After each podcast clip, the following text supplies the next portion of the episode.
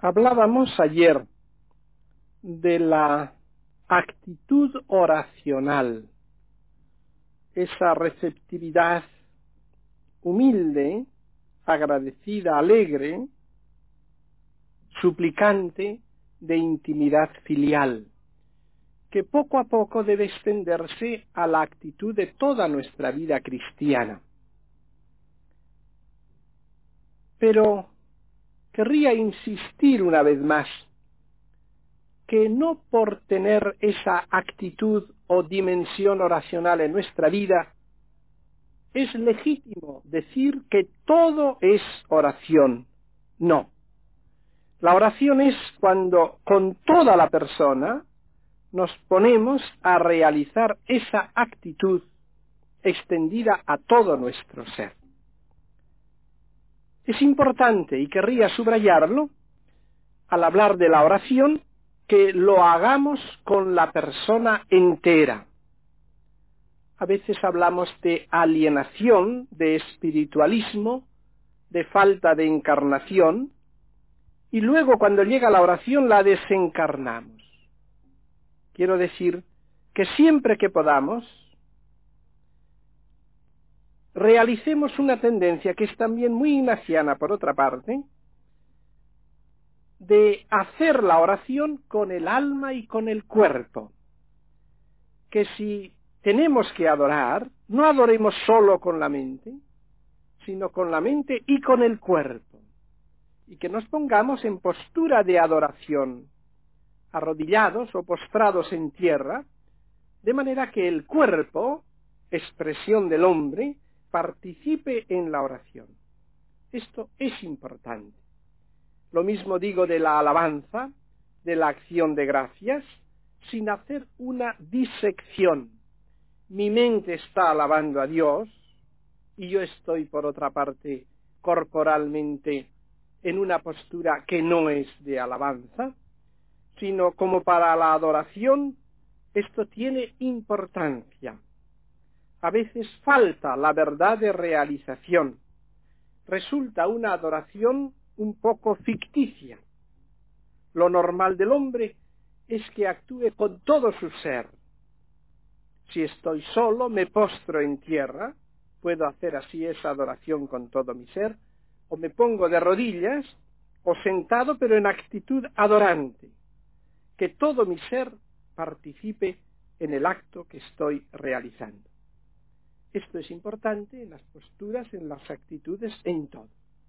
Hacerlo con toda la persona. Por eso la oración formal tiene un carácter de sacrificio, porque es arrancar nuestro ser de toda otra ocupación para dedicarlo sola y exclusivamente a esa receptividad respetuosa, humilde, suplicante, alegre, de una forma o de otra, de meditación o de rezo vocal, pero siempre dedicado sola y exclusivamente a ese contacto oracional con Dios. La oración es así un sacrificio, el ser entero ofrecido a Dios en ese momento. ¿Qué problemas se presentan en esta oración? Enfocándolo desde aquí, no concibiendo la oración como un capricho, desde aquí, vamos a pasar a esa oración formal, y vamos a plantearnos qué problemas se presentan.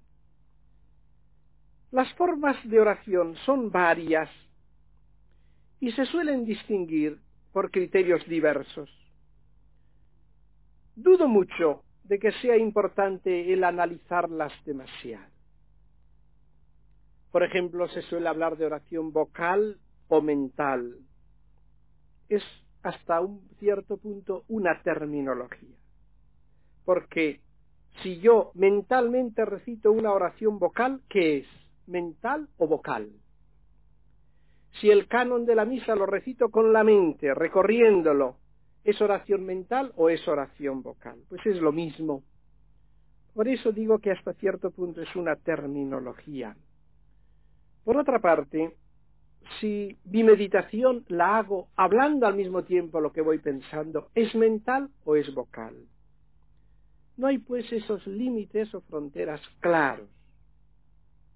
Lo que suele decirse generalmente, oración vocal, es la que se hace según fórmulas preconcebidas, prefabricadas.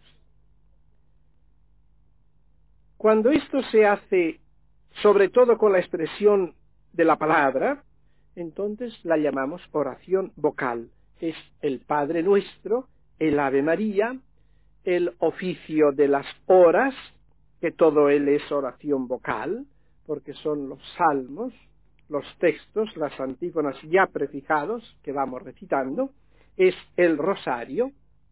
Esta es pues una de las distinciones que me parece que tiene menor importancia. Suelen distinguirse también como formas diversas de oración la oración de petición, la oración de alabanza, la oración de acción de gracias, la oración de adoración, de contemplación con sus diversos grados y matices, son formas de oración y en su contenido tienen como líneas que pueden llamarse diversas. En el fondo de cada una de ellas está la oración, la que hemos indicado, la actitud de oración. Esto es claro en el fondo de todas ellas. Si hago oración de alabanza, tiene que ser oración. Por lo tanto, aunque tiene una acción de alabar, pero tiene que existir una oblación de todo el ser en una receptividad respetuosa, alegre, suplicante de intimidad filial, solo que ahora lo expresa en línea de alabanza, pero manteniendo la postura radical. Esto es lo que es importante. Hay una sustancia de oración y hay una forma de expresión. La sustancia se mantiene en cualquiera de ellas. Tiene que existir allá. Lo demás sería una simple alabanza sin oración de alabanza. Como puede haber una petición que no sea oración de petición. Porque si lo que yo hago con la oración, con la petición, es únicamente manifestar mi voluntad diciendo, Señor, dame esto, puede ser que no sea oración de petición, sino simplemente petición, porque falta la oblación de la persona, que lleva consigo lo que es la oración verdadera. Faltaría la receptividad respetuosa de la persona. Este es uno de los puntos más frecuentes, que la gente a veces no hace oración de petición, sino que hacen simplemente peticiones. Hay que tener gran comprensión, eso es verdad. No vayamos a decir a las personas que no pidan porque no hacen oración de petición. El Señor nos entiende muy bien y conoce muy bien nuestra fragilidad, nos comprende y no vamos a pensar que la cananea estuviera haciendo oración de petición precisamente. Quizás hacía una petición, pero el Señor es benigno y misericordioso, atiende a cada uno en la proporción de su situación espiritual. Pero cuando vamos a cultivar estas actitudes, a formar a los cristianos, pongamos atención a esto, a que no nos quedemos en peticiones sin oración de petición. De esto trataremos más ampliamente cuando toquemos el punto de la oración de petición, para que lo entendamos tal como es evangélicamente. En el fondo, pues, de las formas de oración debe estar la oblación total del hombre en la actitud que acabamos de decir. Solo que en una forma se expresa de una manera, se le da como particular importancia en este momento la explicitación de la acción de gracias, pero lo que constituye esencialmente oración es la disposición interior que hay en ellas. Lo mismo podemos decir de la meditación. Será oración en la medida en que mantenga la receptividad del ser entero ofrecido y mantenido en oblación. Voy a meditar o estoy meditando. Muchas veces lo que hace esta persona no es oración de meditación, sino simple reflexión, pero no oración de meditación. ¿Por qué? Porque no mantiene la oblación de sí mismo mientras está reflexionando, sino que ha cortado la actitud receptiva y ahora está reflexionando por su cuenta, como estudiando, pero ha roto aquella postura de oblación del ser en la cual, en la reflexión misma, está esperando en cualquier momento una intervención de Dios, una iluminación de Dios, una aclaración, algo que le penetre y se ha convertido en una pura reflexión activa. Es decir, le falta la disposición oracional radical. Y esto vale también de la meditación como de la petición, como de la acción de gracias, como de la alabanza. Si no se convertirá en simple estudio, no será la oración. Será quizás un estudio apasionado, estará entusiasmado, quizás no se ha distraído ni un segundo, ha estado todo el tiempo distraído, porque claro, la distracción no es tener otros pensamientos, sino la distracción es dejar la actitud oracional. Ahí está la verdadera distracción.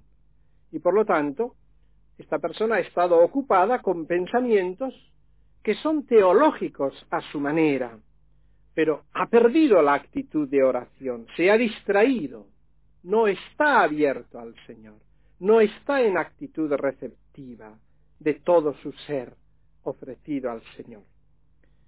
Por eso puede suceder perfectamente que algunos no tengan distracciones, de lo que llaman distracciones, pero no han hecho oración, porque les ha faltado esta actitud oracional. Lo mismo podríamos decir de la adoración.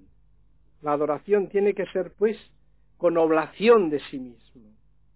Actitud en la que adoro, pero con esa receptividad respetuosa.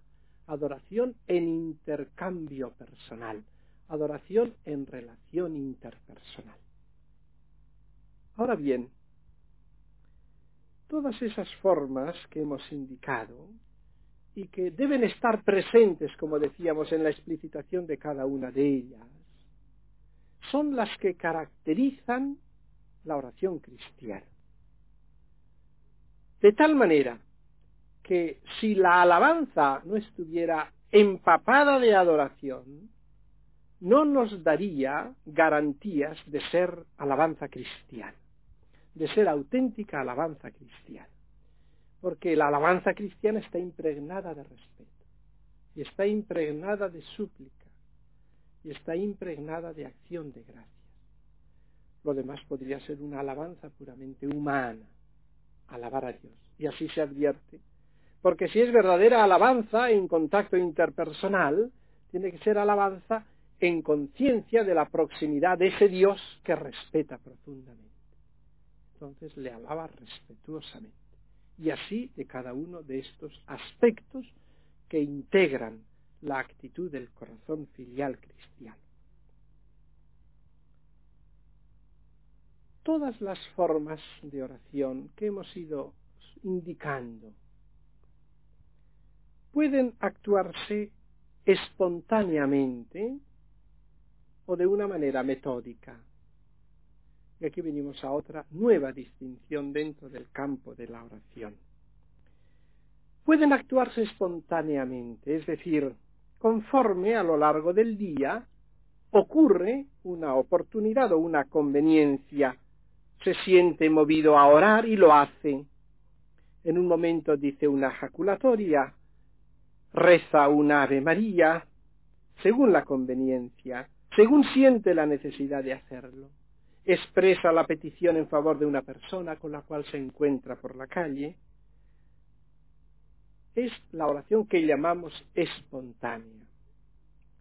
Pero pueden actuarse también con plan fijo, dedicando a esas formas o a alguna de ellas un determinado espacio de tiempo, un tanto largo, en el cual se dedica a ese encuentro con el Señor de carácter oracional, con todo el ser, y se dedica a sumergirse en el Señor, ejercitando una de esas formas de oración.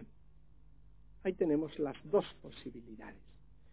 Una, la espontaneidad, cuando se me ocurre a lo largo del día. Otra es la de forma prefijada, voy a dar por la mañana una hora de oración o media hora de oración y a la tarde voy a dar un cuarto de hora o media hora de oración. De tal hora a tal hora la fijo y luego la dedico a la alabanza o a la meditación o a la contemplación.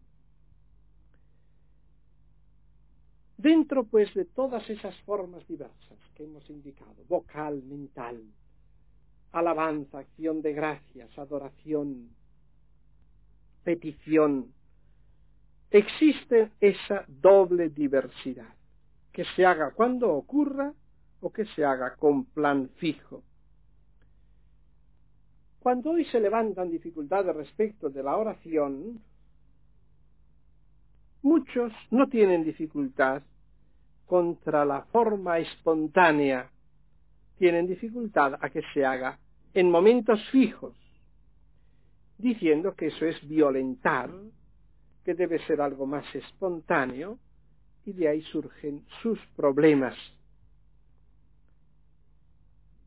También pueden darse oraciones en forma estrictamente reservada, personal, individual, como queramos llamarle, o en un intercambio comunitario. Es también otro matiz de la oración. Oración personal, individual, privada, comunitaria. Cuando un grupo, reunido al efecto, expresa sus formulaciones oracionales, poniéndolas en común con sus hermanos. Tal es muchas veces la oración litúrgica, en la cual reunida la comunidad, hay una oración del pueblo, formulada por el que preside la asamblea o por uno de los que están presentes, y luego hay otras formas comunitarias de diversos tipos que hoy van surgiendo, distintos de la forma estrictamente litúrgica. Grupos que se reúnen, en los cuales cada uno expone públicamente sus sentimientos internos, su oración, su contacto con Dios. Formas diversas que en este momento no expongo, pero que si Dios quiere nos ocuparán más adelante al exponer algunas formas de oración. Solo quiero indicar la diversidad que puede existir en lo que denominamos formas de oración. Cuando hablamos de dificultades en la oración, algunos encuentran dificultades al tratar esta oración y sobre todo las encuentran cuando se refieren a una oración un tanto continua en tiempos fijos suelen decir, ¿por qué cada día una hora de oración a hora fija? Que ha de ser a la media hora de levantarse. ¿Por qué? Ponen pues la dificultad cuando se trata de un tiempo un tanto largo, dedicado sistemáticamente a la oración explícita. En general no suele haber dificultad al hablar de las oraciones en forma de elevación momentánea y espontánea. A esto no suele oponerse dificultad. Que a lo largo del día, cuando tengo un momento de emoción o una necesidad, haga una oración, no presenta dificultad especial. La dificultad se ceba en los tiempos fijos. Pero curiosamente, tampoco suele haber dificultad, incluso señalando los tiempos fijos, respecto de los actos de oración comunitaria. Es curioso, porque estos actos tienen que ser a horas fijas, evidentemente. Pero parece que cuando se trata de la oración comunitaria no se presentan tales problemas. Al pensar en estas cosas, le viene a uno la reflexión, qué fenómenos tan curiosos la violencia de lo psicológico que se da en la oración privada ya no se admite cuando es oración comunitaria. Y si uno objeta que no está bien dispuesto, que no es su mejor momento para practicar esa forma de oración, quizás se le responde que es falta de espíritu comunitario. Ahora, si se trata de la oración individual, no se puede imponer depende de cuando estés inspirado. Aquí hay algo pues que no funciona, hay algo que no va liso. Hay una cierta falta de seriedad que solo nos suele suceder en el campo espiritual.